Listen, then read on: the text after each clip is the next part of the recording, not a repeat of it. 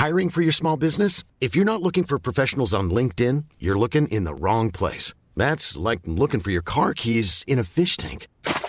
LinkedIn helps you hire professionals you can't find anywhere else, even those who aren't actively searching for a new job but might be open to the perfect role. In a given month, over 70% of LinkedIn users don't even visit other leading job sites. So start looking in the right place. With LinkedIn, you can hire professionals like a professional. Post your free job on linkedin.com slash people today. Voy a platicar con Eduardo Ramírez Leal.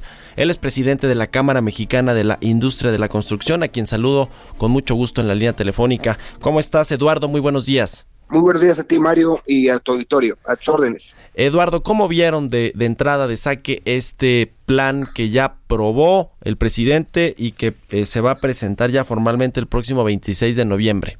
Bueno, recordarás, eh, Mario, que, que ha habido una serie de reuniones con una parte importante del, del eh, vamos, del, del equipo del presidente de la República, encabezado por el ingeniero Alfonso Romo y, y el secretario de Hacienda, Arturo Herrera donde eh, el CCE, con Camín, con Canaco, nosotros dentro de estas organizaciones como, como encargados de la infraestructura, eh, bueno, se han, se han analizado una serie de proyectos, porque recordarás tú que algunas obras que, que, que se pueden mencionar en listados de, de los últimos sexenios, pues eh, tienen necesidad de recurrir a estar completos, vamos, en el sentido de tener un proyecto ejecutivo, de tener los impactos ambientales, eh, todo el tema de la socialización y algunos de ellos, bueno, pues que requieren este que estén libres los los eh, los terrenos, que estén eh, todos los eh, ya sabes listos los permisos estatales. Y todo esto claro que lo está revisando la Secretaría de Hacienda a través de la Unidad de Inversiones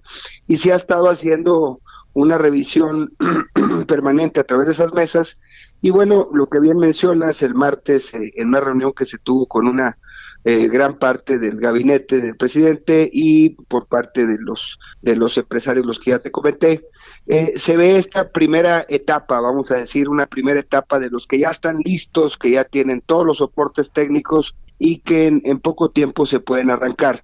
Se habló también de otros proyectos que pueden entrar en el 2020 y algunos más en el 2021 y no se cerró la puerta a que existan otros más que por supuesto que tendrán necesidad de recurrir a toda esta metodología que tiene que ver con los soportes técnicos. Entonces, nosotros desde el sector eh, privado y, bueno, la industria de la construcción que sabes que ha tenido unos números negativos eh, permanentes en, en, el 2019, derivado de muchas razones, pero una pues de la de la lenta eh, aplicación de recursos públicos, nosotros hemos dado seguimiento mes a mes de cómo va y que seguramente, bueno, pues que el, PEF aprobado en 2019 no se cumplirá, seguramente tendrá su ejercicio.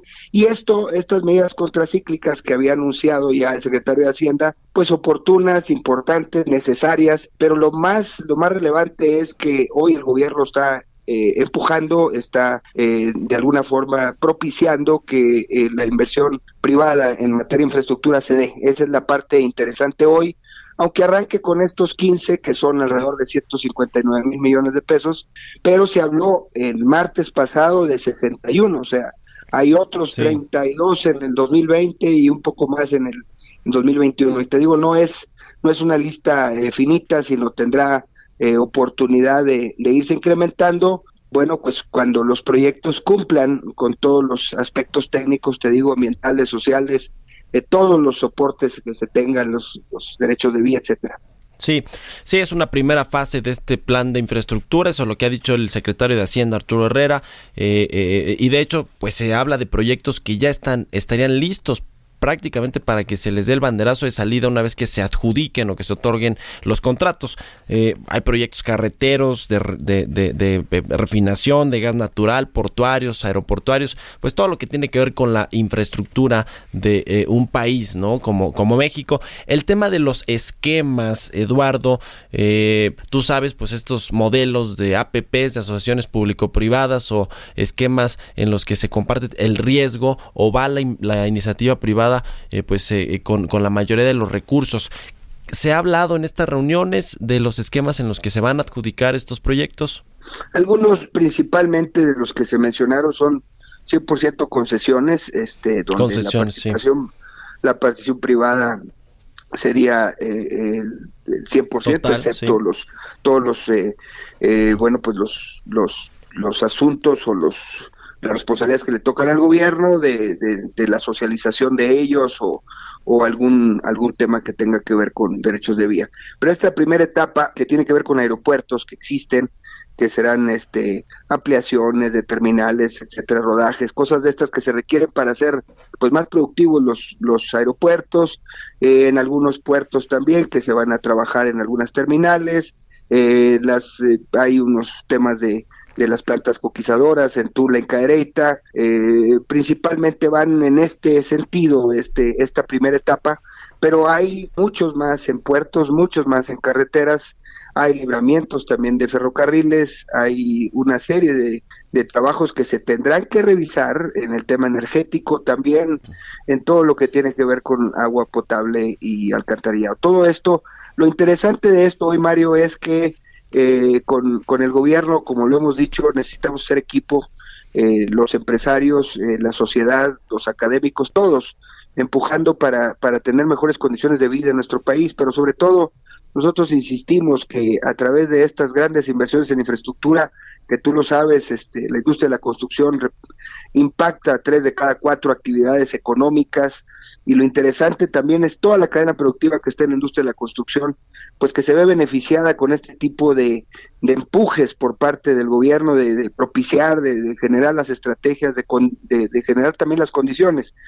Todo esto va aunado a que, bueno, pues seguiremos insistiendo que siempre, sobre todo, el Estado de Derecho y que los contratos se respeten, que se busque tener seguridad en nuestro país, porque pues eso también detiene un poco las inversiones eh, por, por los riesgos que puede implementar estos temas, ¿no? Pero, pero yo creo que es una muy buena medida.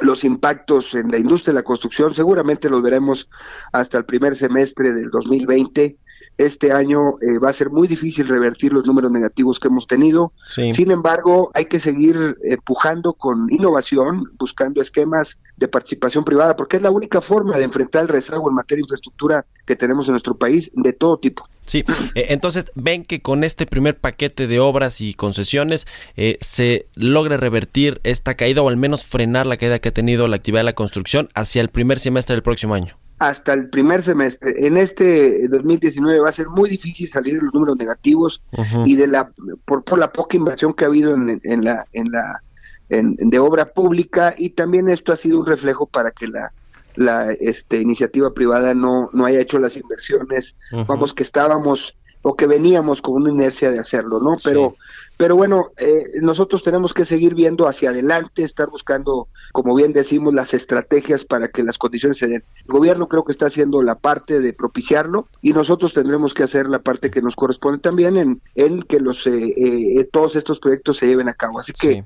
todos este pues para, la, para el mismo lado, ¿no? Este, el, desarrollo de México es, es muy importante y, solo está de la mano de un crecimiento. Bueno, pues estaremos pendientes. Te agradezco mucho, Eduardo Ramírez Leal, presidente de la Cámara Mexicana de la Industria de la Construcción, que nos hayas tomado la llamada. A tus órdenes, Mario. Muy buenos días.